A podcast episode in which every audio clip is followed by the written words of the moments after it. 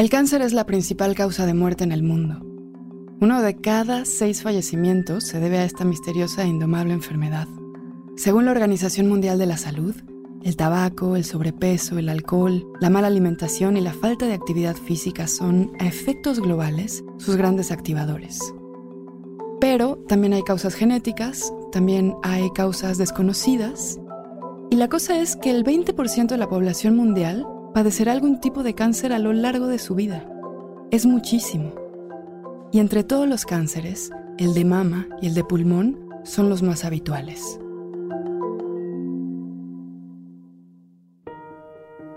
En este programa vamos a hablar del cáncer porque nos interesa a todos. Todos conocemos o conoceremos a personas que lo sufren y tarde o temprano todos vamos a tener que enfrentarnos a cómo tratar a alguien con cáncer. Quizá lo más fuerte es que algunos de nosotros quizá lo tendremos. Todos tenemos miedo. Y esa es una de las muchas razones por las cuales hablar del cáncer. La más importante, quizá, es que nadie habla de esta enfermedad. Lee, escucha. Un podcast de Script.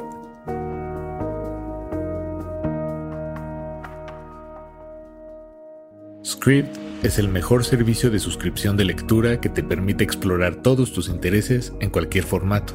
Obtén acceso a una biblioteca completa de millones de ebooks, audiolibros, revistas y podcasts por menos del costo de un solo libro.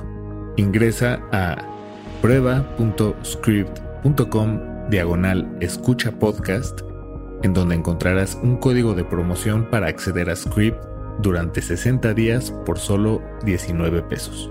Es prueba.script.com diagonal escucha podcast, en donde encontrarás un código de promoción para acceder a Script durante 60 días por solo 19 pesos.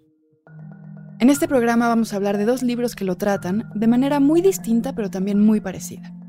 El primero se titula Desmorir es de un ensayista estadounidense que se llama Ann Boyer, en el que relata cómo fue para ella tener cáncer de mama. Y el segundo es una novela de uno de los escritores mexicanos más importantes en nuestros tiempos, él es Jorge Comensal, y su novela se titula Las mutaciones. Ambos títulos están disponibles, por cierto, como audiolibros en Script. Soy Jorge Comensal, narrador y ensayista He publicado la novela Las mutaciones, los ensayos Junkies de las letras y me gusta mucho escribir sobre divulgación científica, eh, naturaleza, fauna, flora. Yo descubrí realmente mi relación con el cáncer después de haber comenzado a escribir la historia de un hombre que perdía la capacidad de hablar. Ese era el motivo original de las mutaciones, la, la historia de un hombre que pierde la facultad del habla y que a partir de eso se ve aislado de, su entorno, impedido para trabajar, impedido para desahogar sus frustraciones y alegrías y por lo tanto trastornado completamente en su vida. Y ya eh, explorando a Ramón, este protagonista, eh, pues descubrí que tenía cáncer, fue diagnosticado y a partir de, ese momento, la misma lógica interna de la historia me llevó a, descubrir a otros personajes y a ver cuánto, cuán influyente era la enfermedad en mi propia vida, algo de lo que no era consciente al comenzar a escribir la novela, y en nuestra sociedad entera, porque yo creo que así como eh, la tuberculosis fue la enfermedad del siglo XIX y el cólera, la enfermedad del siglo XX fue el cáncer y, del XXI también. Eh, y entonces está presente en todos lados y me, impactó muchísimo antes de escribir las mutaciones leer a Susan Sontag y después de, escribirla leer a Anne Boyer también, ¿no? Eh, y, a todas las referencias que ella comparte. Entonces, em, en la historia el oncólogo, el médico de, Ramón se vuelve muy importante, la terapeuta, la psicoterapeuta que está prácticamente especializada en tratar a personas con cáncer también se vuelve eh, protagónica. Y así fue, como entré en ese camino, en el que también mi amor por la, por la ciencia, por la genética, por la historia evolutiva de nuestra especie eh, contribuyó mucho. Vamos a empezar hablando de Desmorir. Este libro relata una situación en Estados Unidos, pero no es tan distinta de lo que sucede en México. En México, cerca del 20% de la población no cuenta con acceso a los servicios de salud. y solo el 2% de la población cuenta con un seguro privado. Esto es importante porque gran parte del libro de Anne Boyer habla de cómo la enfermedad le genera ganancias a una industria médica, farmacéutica, y cómo, para quienes no tienen dinero, hay muchas más probabilidades de no sobrevivir. Anne Boyer detalla cómo, para muchos individuos y familias, el cáncer representa no solo una lucha contra la enfermedad, sino también contra un sistema de salud que obliga pues, a una agotadora tarea administrativa, que es lo de menos ya, y que para muchas personas supone la ruina económica. Y dicho así, suena tan injusto, y sin embargo es tan normal. Ella empieza escribiendo su caso. A ella, a los 41 años, le detectan un cáncer de mama triple negativo, es decir, súper mal pronóstico con una posibilidad muy chiquita de supervivencia y siendo además madre soltera y no siendo millonaria. Ella no solo describe el laberinto emocional, personal, sino también económico que se le vino encima ¿no? Un sistema que ya la excluía desde antes por ser mujer, pero que ahora, siendo madre soltera, la ponía en una precariedad económica terrible que realmente dificultaba, por no decir condicionaba, si ella iba a vivir o no. Mientras está enferma y con la ayuda a veces de amigos, a veces de desconocidos, se da a la tarea de tomar notas y de preguntarse cosas importantísimas que son grietas importantes en nuestro sistema. ¿Por qué mueren más los solteros? ¿Por qué mueren más las mujeres? ¿Por qué mueren más las mujeres negras? Dice, por ejemplo, que las mujeres negras tienen menos cáncer y tienen más mortalidad. ¿Por qué?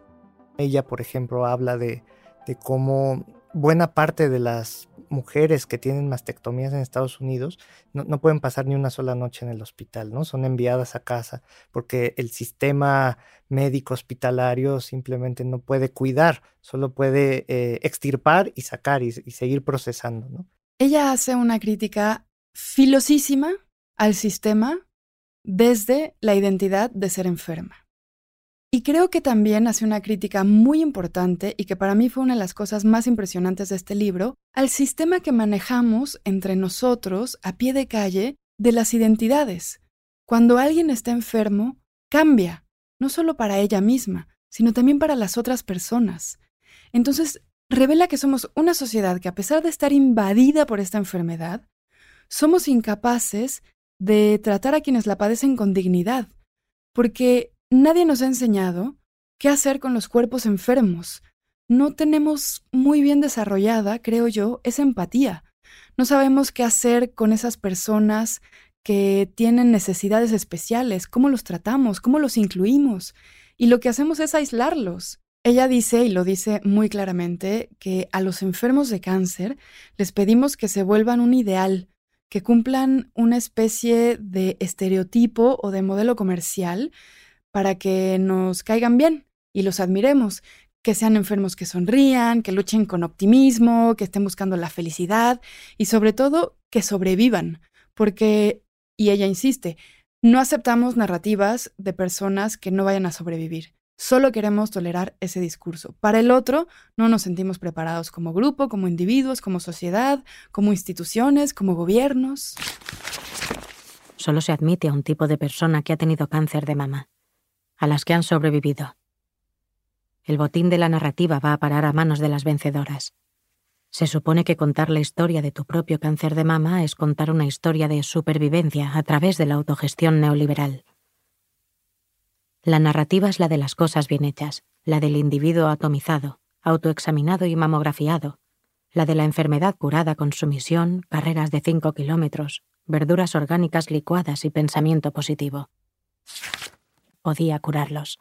Las imágenes oncológicas contemporáneas son sobre todo de rostros, todos ellos radiantes y rebosantes de una felicidad multirracial y multigeneracional.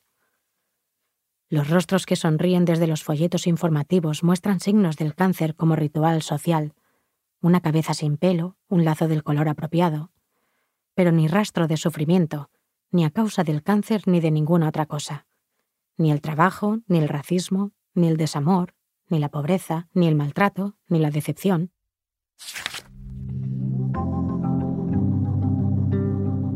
Lo que hace Boyer es una tarea que yo considero sinceramente titánica de desmantelar un sistema que por un lado nos enferma, pues porque la comida más barata tiene conservadores, tiene agua sucia, contamina, y entonces todo es una cochinada que estamos consumiendo a lo largo de todas nuestras vidas. Y por otro, se enriquece con la enfermedad, porque la industria de los seguros, de las medicinas, de las farmacéuticas, de los hospitales, incluso critica bastante las medicinas alternativas porque muchas veces hacen negocio vendiendo falsas ilusiones y muchas veces venden tratamientos mentirosos.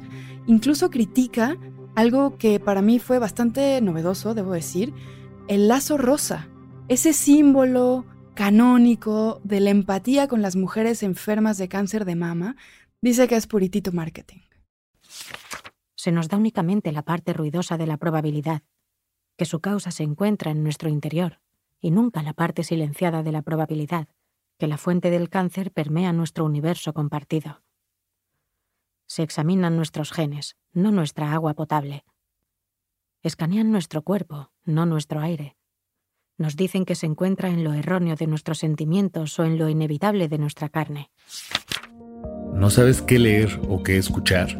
Script es una excelente herramienta para descubrir tu próxima gran lectura. Ingresa desde tu teléfono, tableta o computadora a las recomendaciones personalizadas y curadurías por expertos que se adecúan a tus propios gustos.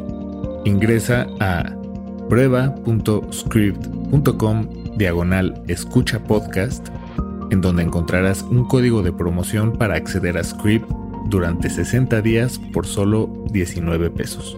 Es prueba.script.com diagonal escucha podcast para acceder a Script durante 60 días por solo 19 pesos.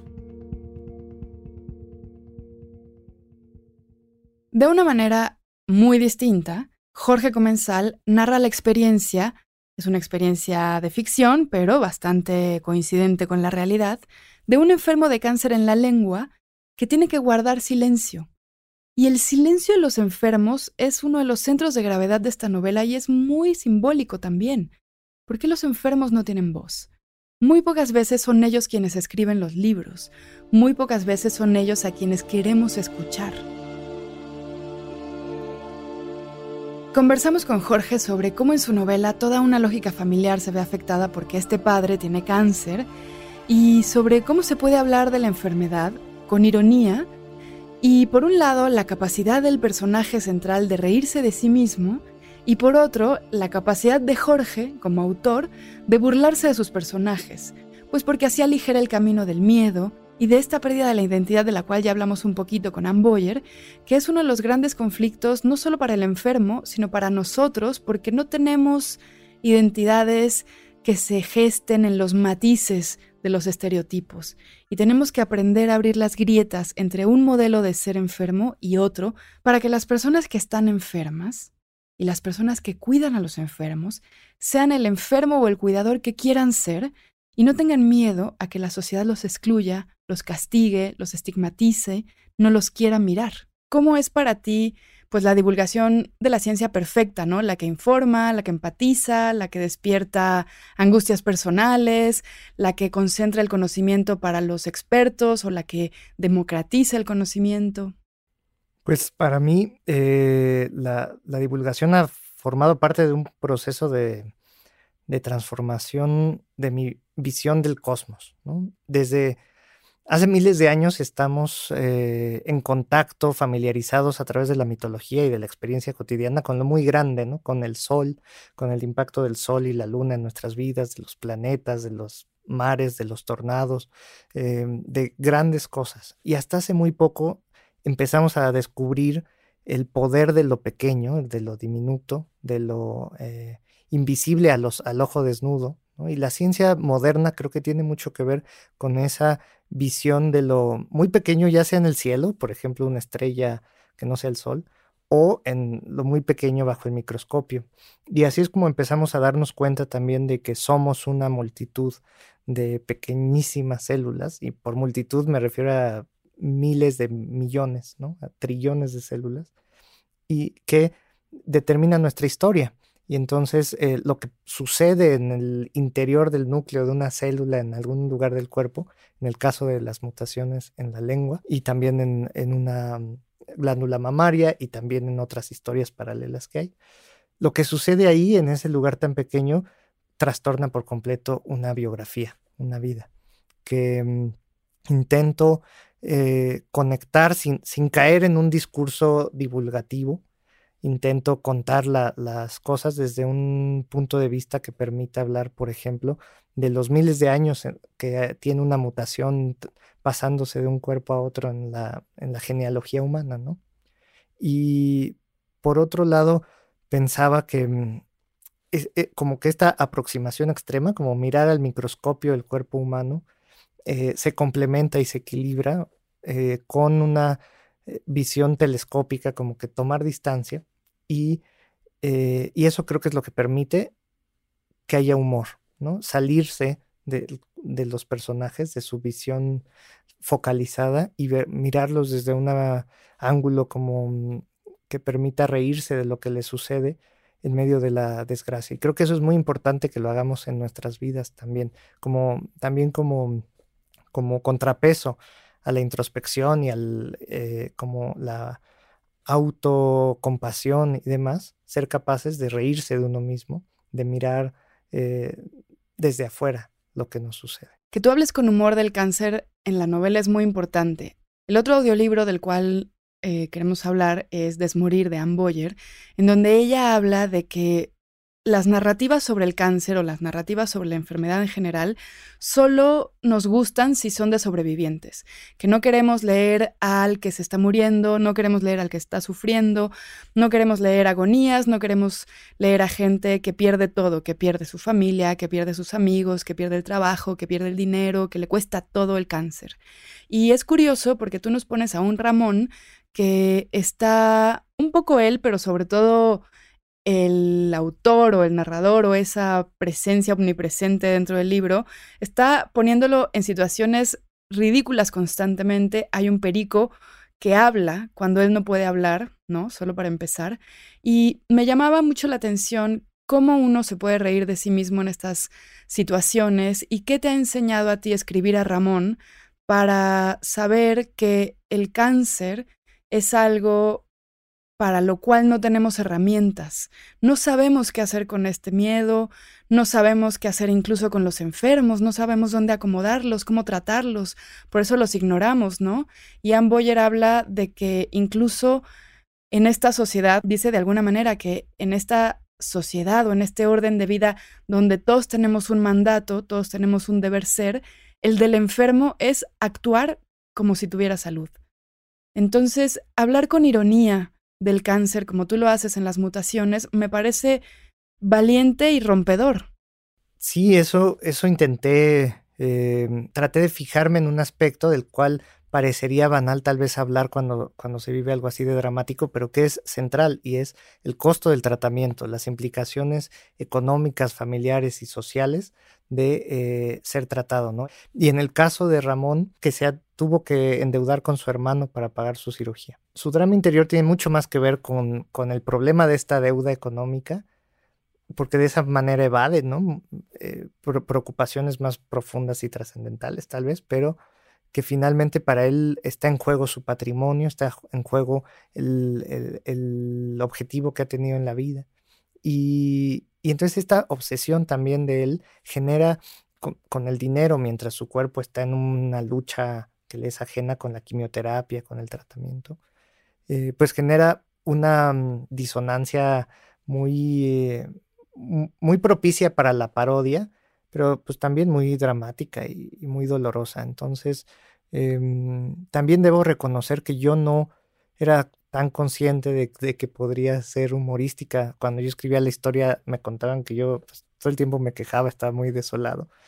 Eh, pero al final también en el proceso de edición y de omitir ciertas partes de lo que vive una persona con cáncer y mostrar otras, eh, pues logré compartir este aspecto también alegre y luminoso de, la vida de cualquiera, ¿no? Cualquiera, aunque esté en el momento más eh, oscuro de su vida, tiene momentos de, risa, ¿no? De alegría. Al despertar el viernes de su cumpleaños, Ramón no imaginaba que ese día iba a verse involucrado en la consumación de dos delitos federales. El primero fue ejecutado por Elodia, que llegó a trabajar ese día en compañía de un ejemplar de Amazona oratrix, una especie de loro en peligro de extinción cuya compraventa estaba penada en el artículo 420, fracciones 4 y 5 del Código Penal Federal. Estas son las mañanitas que cantaba el rey David. A los licenciados guapos se las cantamos así. Entró al estudio donde Ramón estaba viendo la tele cargando una jaula de canario dentro de la que se encontraba encorvado sobre una percha muy delgada, un loro desplumado de cabeza amarilla y patas mugrosas. Mire lo que le traje de cumpleaños, dijo al levantar la jaula como si fuera un trofeo de guerra. Hay algo muy interesante que tú exploras en la ficción y que Anne Boyer dice en la teoría, que es cómo la enfermedad cambia quién eres, no solo cambia los sistemas a tu alrededor, como puede ser las deudas económicas o el abandono de ciertos familiares o de ciertos amigos que ya prefieren no verte porque, porque les das tristeza, y no solo tu imagen, pero hay algo identitario eh, que cambia en esta nueva aceptación, a veces resignación de quién eres.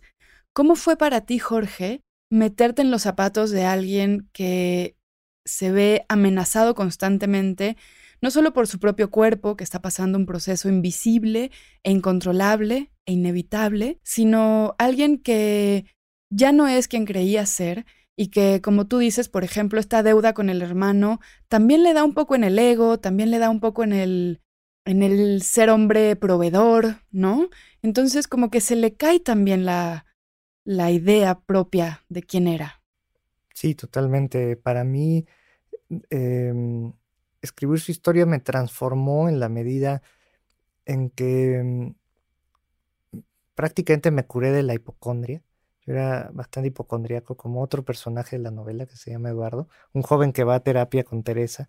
Él ya se recuperó del cáncer, pero el cáncer dejó en él, él es un estudiante universitario, dejó pues eh, cicatrices psíquicas, ¿no?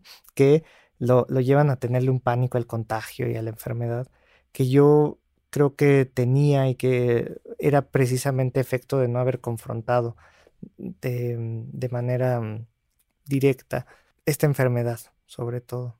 Hay algo que también dice Ann Boyer que me pareció muy interesante, que es que cuando tienes una dolencia o una disfunción corporal, te vuelves como capaz de detectar esa ausencia en tu cuerpo, como puede ser un miembro amputado, como puede ser, por ejemplo, yo tengo rotos los meniscos, entonces desde que tengo rotos los meniscos yo siempre estoy con mi rodilla y así será mi vida.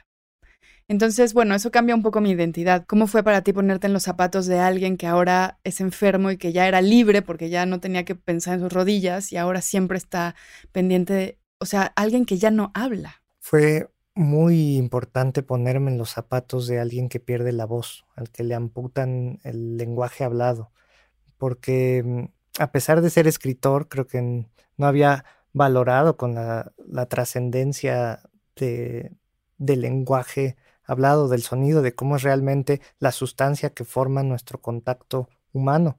La mayor parte del tiempo, si, analizamos a lo largo del día, cuánto tiempo pasamos tocando a los demás, eh, interactuando con ellos, es muy poco generalmente, con la excepción de cuando alguien es madre o hijo, ¿no? Lactante, casi no tocas a los demás. Sin embargo, todo el tiempo nos estamos tocando a través de las palabras.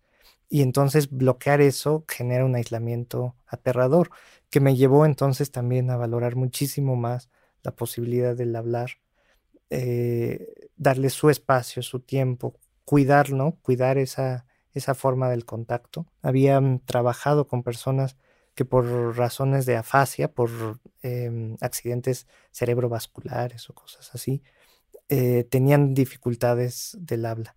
Y eso me había marcado mucho y quise explorarlo en, en la historia de Ramón, en las mutaciones. Ramón podría haber llamado a una enfermera con solo presionar un botón, pero le parecía absurdo tener que hacerlo cuando su hijo, que ya había cumplido 18 años y seguía siendo el bodoque mimado de su madre, estaba a dos metros de distancia. ¿Y quién tiene la culpa de todo esto? ¿Quién crió a este par de depravados? Que pase la madre. Enviciado por la cólera peruana del talk show, Ramón se dio al impulso de lanzar el riñón metálico contra el suelo para asustar a Mateo, apuntando hacia el costado del sofá. En el aire, la bandeja parecía un boomerang obeso que giraba repartiendo gotas de sanguaza a diestra y siniestra. No dio en el suelo, sino en la cabeza del joven, justo en la coronilla, y la mayor parte de su viscoso contenido cayó sobre el teclado y la pantalla. Mateo se levantó como un resorte y se giró muy asustado hacia su padre. Ramón estaba genuinamente sorprendido por la trayectoria que su brazo, en completo desacato de sus intenciones conscientes, le había imprimido a la bandeja voladora. Había que tomar en cuenta que no era zurdo y que había tenido que lanzarla con el brazo izquierdo, pues el otro se hallaba impedido por el catéter intravenoso. Discúlpame, repetía en su fuero interno. No era mi intención, te lo aseguro. ¿Qué clase de madre deja que sus hijos adolescentes se vean desnudos? apuntó la señorita Laura. ¿Qué pedo? preguntó Mateo, más preocupado por su laptop ensangrentada que por su padre convaleciente. Hay algo que también me pareció muy interesante de Amboyer que está en tu libro de alguna otra manera, que es que el cáncer es esta enfermedad muy particular que como no se contagia, altera las dinámicas sociales de una manera. Entonces no es que la gente ya no quiera tocar a Ramón o ya no quiera convivir con él, pero él se ve a sí mismo atrapado en una lógica social en donde la gente ya lo trata como enfermo y no como la persona que era antes. Entonces pienso en que la posibilidad de aislamiento o la condena en su caso del aislamiento tiene un doble juego, ¿no? Por una parte lo aísla y hace que todos lo traten como enfermo, pero por otro lado, Amboyer habla de estas personas que fingen tener cáncer en esta vida para tener algunas cosas básicas como silencio, como paz, como tiempo de descanso, tiempo libre, pero también calidad humana, atención, empatía, ¿no? Entonces la pérdida de la voz es muy significativa porque aísla y a ratos a Ramón también le da libertad. Claro. Sí, le da la posibilidad, por ejemplo, de establecer una amistad muy imprevista, que es con este loro que mencionaste, ¿no? Eh, Benito, un perico que le regalan precisamente porque no puede hablar en una broma inocente, pero también macabra. Entonces, un loro maltratado con el que pasa las mañanas ociosas, eh, pensando y que termina siendo un interlocutor imprevisto con el que puede hablar precisamente porque no, no tiene la necesidad de, de hablar con él para creer que se están comunicando. En esta relación entre loro y, y hombre se da su última posibilidad del contacto. Y eso para mí es pues, muy importante en todo lo que escribo, la posibilidad del contacto con el otro radical que es un animal, que no humano, ¿no? Y en la novela es esta e, esta figura que está ahí desde el principio, desde que la imaginé por primera vez estaba el oro junto con Ramón. Después de haber escrito Las mutaciones y de haber leído algunos libros sobre enfermedad, que si tienes algunos que te hayan volado la cabeza, dinos por favor cuáles son. A mí un libro que me marcó muchísimo fue El emperador de todas las enfermedades de Siddhartha Mukherjee, que cuenta, divulga la historia de cómo se ha tratado el cáncer en el siglo XX, cómo se ha logrado diagnosticar y tratar, divulga la historia de la quimioterapia desde un ángulo que creo que es sumamente importante para, por ejemplo, para relacionarnos con la quimioterapia de una forma menos aterradora. Amboyer justo habla mucho de la quimioterapia que ella vivió y, eh, y de los efectos que tiene el hecho de que pues tu tratamiento mate tus células saludables también en muchos casos, ¿no? Y todos los estragos que puede dejar en el organismo, eh, los daños colaterales, ¿no? Y entonces creo que para lidiar con esta espantosa paradoja de la medicina que, necesitas para sobrevivir, pero también te daña muchísimo. Eh, puede ser muy, muy eh, enriquecedor conocer la historia de cómo eh, los científicos fueron descubriendo los efectos quimioterapéuticos de ciertas toxinas vegetales o de ciertos minerales, de cómo los aplicaron y cómo de hecho en la historia de la, de la oncología los primeros éxitos en el tratamiento de, pacientes con quimioterapia fue con niños, aplicada la quimioterapia a niños con leucemia en Boston fue como comenzó realmente el cambio de rumbo en lo que significaba el cáncer para una persona. Esa historia de cómo los niños comenzaron a curarse de la leucemia gracias a, la quimioterapia me ayudó mucho a apreciarla y a tenerle menos miedo a esas eh, sustancias que ella misma lo cuenta como es peligrosísimo que alguien tenga contacto con la quimioterapia, que no puede tocar nada fuera de la vena. Y yo creo que para todos los pacientes es una parte muy difícil también la calvicie, por ejemplo, ¿no? Que eh, la, pérdida del cabello, la resequedad, todo eso, interfiere muchísimo con nuestra identidad. Más en una sociedad donde, por ejemplo, el, cabello tiene tantas connotaciones, ¿no? Estéticas y, simbólicas. Por suerte también ahora han empezado a desarrollar técnicas para minimizar la caída del cabello con unos gorros eh, que te enfrían el cuero cabelludo muchísimo mientras estás recibiendo la quimioterapia y eso puede eh, casi que anular la, la pérdida del cabello. Pero bueno, entonces están las pelucas, las pelucas oncológicas, que hay lugares donde así las anuncian. Y, y cómo también el ponerse una peluca altera tu identidad, ¿no? Y cómo también los efectos que genera cognitivos, la, la quimioterapia pueden eh, hacerte sentir un extrañamiento con respecto a ti mismo. Claro. Y justo esto me parece muy importante porque así como hay una especie de rechazo a la calvicie porque no vaya a ser que esté enfermo y se ha vuelto un estereotipo ese tipo de calvicie, la que revela cierta debilidad del cuerpo, cierto disfuncionamiento que nosotros cuando lo vemos nos recuerda que nos puede pasar a nosotros. Y entonces está el mandato de la peluca, el mandato de la peluca para aparentar. Hay también una cosa del mandato del estado de ánimo, ¿no? Que le pasa a Ramón también, que tiene que ver con no perder la alegría, no perder eh, las ganas de vivir. Tu ánimo es gran porcentaje de tu curación. Y este derecho robado a lamentarse o esta prohibición a estar triste, a pasarlo mal porque estás enfermo y tal vez te estás muriendo, es muy fuerte, ¿no? Sí, yo creo que la, la carga motivacional que hay sobre los enfermos de cáncer es demasiado grande, ¿no? Esa obligación de estar siempre con la actitud positiva por la creencia no muy bien fundamentada de que la actitud positiva va a, a determinar el resultado de tu tratamiento. ¿Qué sucede si el tratamiento no va bien? Parece que fuera responsable la persona pesimista que se atrevió a sentirse decaído, a tener este, ideas eh, abrumadoras en lugar de mantener el buen ánimo todo el tiempo, ¿no? Entonces eso debe, debe eh, cuestionarse. Si, si aparte de estar enfermos, tenemos que lidiar con la obligación de ser, de estar alegres, ¿no? Y pues forma parte también de toda una tiranía de la felicidad, donde mm, el optimismo parece ser la única forma de sobrevivir. Al hecho de estar tan solos en el mundo, de estar eh, compitiendo todo el tiempo en una lógica neoliberal de la victoria sobre los demás. Y, eso finalmente es una soledad muy difícil que se hace muy evidente en la enfermedad. Claro.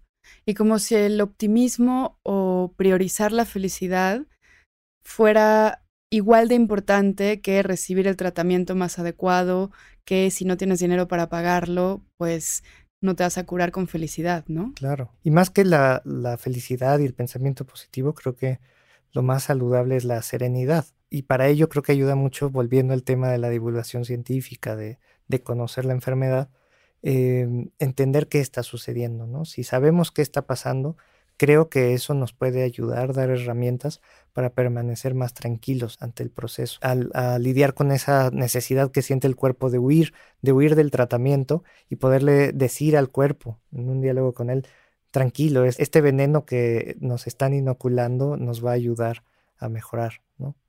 Y creo que e, esa es la, la virtud del conocimiento. El miedo de Ramón se disfrazaba de impaciencia por entrar al quirófano y salir, aunque incompleto, vindicado del cáncer. Hizo un recuento de los enfermos de cáncer que había conocido hasta entonces. Nunca había reparado en su abundancia, que imputó a los excesos de la vida moderna. Hacia las tres de la mañana se durmió. Diles que no me operen, murmuró en un sueño. Mientras lo conducían hacia el quirófano en una camilla rodante, el pánico se apoderó de él. Ya no estaba soñando. Lo iban a mutilar. Una marea de cortisol inundó su cuerpo, preparándolo para huir o pelear. Los camilleros estacionaron la camilla junto a la mesa de operaciones y en un solo movimiento lo trasladaron de una a otra. Se vio rodeado por médicos y enfermeros cubiertos con batas, gorros y tapabocas, la carne abierta, el rojo borbotón, las carcajadas, la repentina desnudez del hueso blanco. Relájese, señor Martínez, dijo una voz. Hoy, y yao, la corrigió. Soy licenciado, quiso decir con su lengua por última vez. Agreguen midazolam, dijo otra voz, un eco. De pronto sintió una espuma de noche cubrir sus ojos. La espera, otra vez, terminó. ¿Tú tienes experiencia o curiosidad con audiolibros? ¿Te gustan? Eh, ¿Los has escuchado? ¿Qué tipo de audiolibros escuchas? ¿Cuándo los escuchas? ¿Cómo son los audiolibros en tu vida? Justamente comencé a escucharlos gracias a una intervención quirúrgica. Cuando me operé los ojos por la miopía, eh, que estuve unos días incapacitado para leer, dije, bueno, pues volveré a escucharlos y desde entonces lo valoro muchísimo, lo disfruto. Em, porque finalmente yo siempre he creído que la literatura es un arte del lenguaje sonoro, ¿no? Es un arte sonoro y entonces a través del audiolibro recuperamos eso. Y creo que va a tener eh, muchos efectos sobre la forma en que escribimos, volver a, pensar en cómo se va a escuchar la prosa, mm, el verso, los diálogos, ¿no? Entonces eso lo disfruto mucho. ¿Y hay algún tipo de audiolibro que te guste más que otro? Por ejemplo, ensayo, ficción, este... La ficción, sí, porque mm, creo que al leer una historia necesito detenerme menos a pensar y a contrastar y, y por lo tanto puedo dejarme llevar por la narración más que cuando estoy en un plan reflexivo. El cáncer suele estar rodeado de silencio, de tabú y de exclusión social. Cada uno de estos autores rompe el silencio, rompe el tabú y nos invita a la empatía de maneras distintas. Por un lado, Anne Boyer se suma a una tradición ya larga de mujeres que han estado escribiendo el cáncer, como por ejemplo Rachel Carson, que escribió Primavera Silenciosa en los 60, o Audre Lorde, que escribió Los Diarios del Cáncer en los 70, o Susan Sontag, que escribió La enfermedad y sus metáforas. Sontag no escribe yo y cáncer en la misma frase. El silencio en torno al cáncer de mama sobre el que Lord escribió es ahora el estruendo de la extraordinaria producción del lenguaje del cáncer de mama. En nuestro tiempo el reto no es hablar para afrontar el silencio, sino aprender a resistir ante el ruido a menudo obliterador. La renuencia de Sontag y Carson a vincularse a la enfermedad ha sido reemplazada por la obligación, para las mujeres que la padecen, de hacerlo siempre. Y Jorge Comensal lo hace sumándose a una tradición más bien narrativa del humor mexicano que nos permite hacer llevadero aquello que nos causa las peores penurias, aquello que a veces no sabemos ni siquiera nombrar, como puede ser ser enfermo, perder todo lo que antes tenías, aquello que dabas por sentado, como puede ser incluso la idea de futuro. Una mañana de domingo que Carmela había salido, Paulina entró a ver a su padre y lo encontró dormido en la cama con una caja de galletas abierta en el regazo. Se acercó a él, cautelosa, y en vez de revisar como siempre los signos vitales, oteó las galletas. Se le abrió el apetito y acercó lentamente una mano ladrona a la caja de metal. La galleta de chocolate tenía un regusto de epazote. Seguramente se trataba de una receta naturista. No obstante el saborcillo extraño, Paulina se comió otra. No le supo tan mal como la primera. Sintió un cosquilleo agradable en la lengua, una especie de efervescencia como si hubiera tomado un refresco muy frío. A los 20 minutos empezó a sentirse mareada. Creyó que el malestar era un castigo divino por el hurto de las galletas. Trastornada por los cannabinoides, entró al baño y se refrescó la cara con agua. Y algo que creo que es muy importante que tienen en común Desmorir y Las Mutaciones es que, bueno, son dos libros muy exitosos. Se han reimpreso muchísimas veces, han sido traducidos a muchísimos idiomas y aunque son muy diferentes, luchan, luchan a su manera, porque nos dan herramientas para enfrentar mejor algo que parece ser un destino ineludible para nuestra sociedad, como es el cáncer. Y yo creo que no solo nos obligan a mirar con mucha mayor amabilidad a la persona que padece esta enfermedad, sino que también me parece que nos invitan a imaginar una sociedad pues que no le exija a una mujer que ha perdido el cabello que se ponga una peluca y a otra persona que ha perdido el habla que se adapte, ¿no? Las personas que tienen una enfermedad son diferentes y no podemos ser intolerantes a la diferencia. Hay que abrazar las diferencias con justicia legal y con justicia poética. Lee, escucha. Es un podcast de Script y Sonoro. Si te interesa explorar títulos como Las Mutaciones de Jorge Comensal y Desmorir de Anne Boyer, de los que se habló en este episodio, ve a script.com o descarga la aplicación de Script para escuchar ese y muchos otros títulos en su versión audiolibro. Guión y conducción por Elvira Lisiaga. Javier Aceves en la producción ejecutiva por parte de Script. Producción Paco de Pablo y Mitzi Hernández. Montaje y diseño sonoro a cargo de Alex de Winter. Supervisión de postproducción Israel Pérez.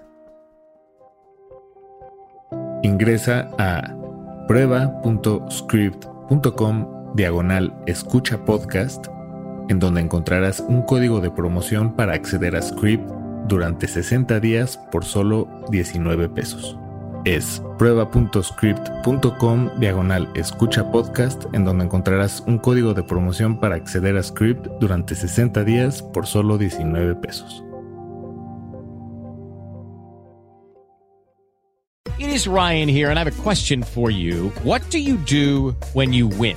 Like are you a fist pumper? A woohooer, a hand clapper, a high fiver. I kind of like the high five, but if you want to hone in on those winning moves, check out Chumba Casino. At ChumbaCasino.com, choose from hundreds of social casino style games for your chance to redeem serious cash prizes. There are new game releases weekly, plus free daily bonuses. So don't wait. Start having the most fun ever at ChumbaCasino.com. No purchase necessary. VGW. Void were prohibited by law. See terms and conditions. 18 plus.